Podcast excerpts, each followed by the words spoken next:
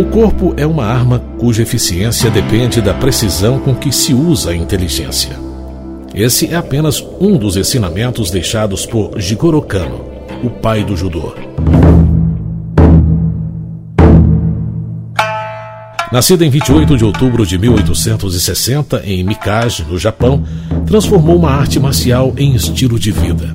O pai de Jigoro Kano passava pouco tempo com a família por causa do trabalho. A mãe era bem rigorosa em casa, mas sempre se preocupou em proporcionar uma infância feliz aos filhos. Essa convivência durou pouco, já que, quando Jigoro Kano tinha nove anos, a mãe ficou doente e morreu. O pai então decidiu mandar o garoto para estudar em Tóquio, onde estudou inglês e se tornou tradutor anos depois. Passou por anos difíceis na escola. Tinha um físico aparentemente frágil, com 1,50m de altura e menos de 50 quilos. O garoto franzino sofreu bullying e chegou a apanhar de colegas. Foi então que, aos 16 anos, começou a treinar Jujutsu, uma arte marcial que usava o corpo para ataque e defesa. A busca pelo aprimoramento físico não afastou Jigoro Kano da educação formal. Em 1881, aos 21 anos, se formou em literatura, ciências políticas e econômica na Universidade Imperial de Tóquio.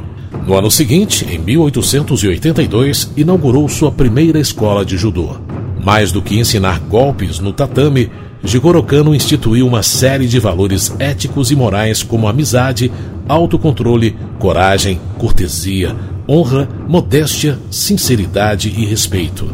Em 1891, aos 30 anos, se casou e construiu uma família numerosa com nove filhos.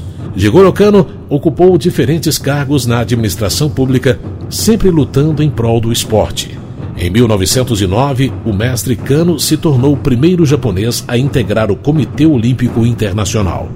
Em 1935, recebeu um prêmio por sua contribuição na organização do esporte no Japão. Em maio de 1938, o mestre Kano morreu, aos 77 anos, quando voltava de um compromisso do Comitê Olímpico no Cairo. Jigoro Kano deixou ensinamentos importantes como aprender a cair e levantar no tatame e na vida. 26 anos depois da morte do pai do judô, o esporte entrou oficialmente para os Jogos Olímpicos em 1964, quando a Olimpíada foi realizada no Japão pela primeira vez.